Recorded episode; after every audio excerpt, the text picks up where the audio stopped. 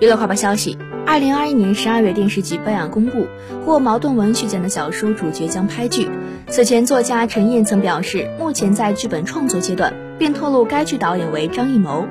这也是张艺谋首部电视剧。该小说叙述了秦香明玲易秦娥近半个世纪人生的兴衰际遇、起废沉浮，及其与秦腔及大历史的起起落落之间的复杂关联。据了解，作家陈燕老师的小说《妆台》已改编成同名电视剧，正在央视一套热播。